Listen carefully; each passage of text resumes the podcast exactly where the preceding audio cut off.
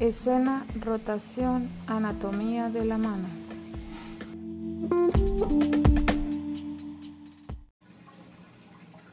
Menú principal, movimientos para detectar el síndrome del túnel del carpo.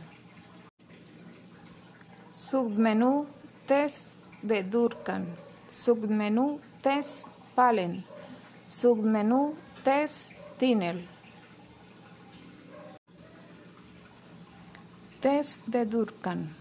Consiste en la compresión mantenida sobre la muñeca al nivel del túnel carpiano durante aproximadamente 30 segundos. Test de Palen consiste en la flexión máxima de muñeca a 90 grados mantenido por aproximadamente un minuto, provocando la compresión del nervio. Test de Tinel. Implica percusión sobre el nervio mediano a lo largo de su camino desde el antebrazo hasta la muñeca en, en dirección proximal a distal.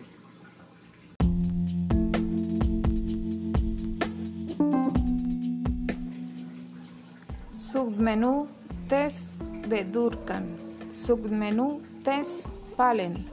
Submenú Test Tinel.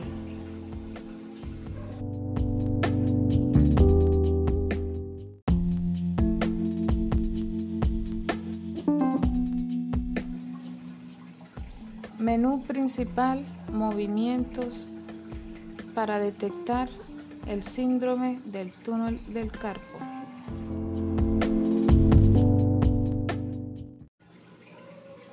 Test de Tinel. Implica percusión sobre el nervio mediano a lo largo de su camino desde el antebrazo hasta la muñeca en, en dirección proximal a distal. Test de Palen consiste en la flexión máxima de muñeca a 90 grados mantenido por aproximadamente un minuto, provocando la compresión del nervio.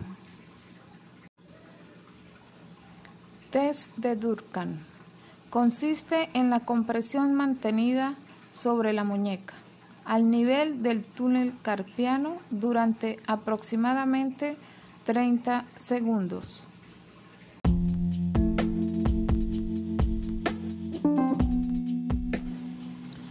Escena, rotación, anatomía de la mano.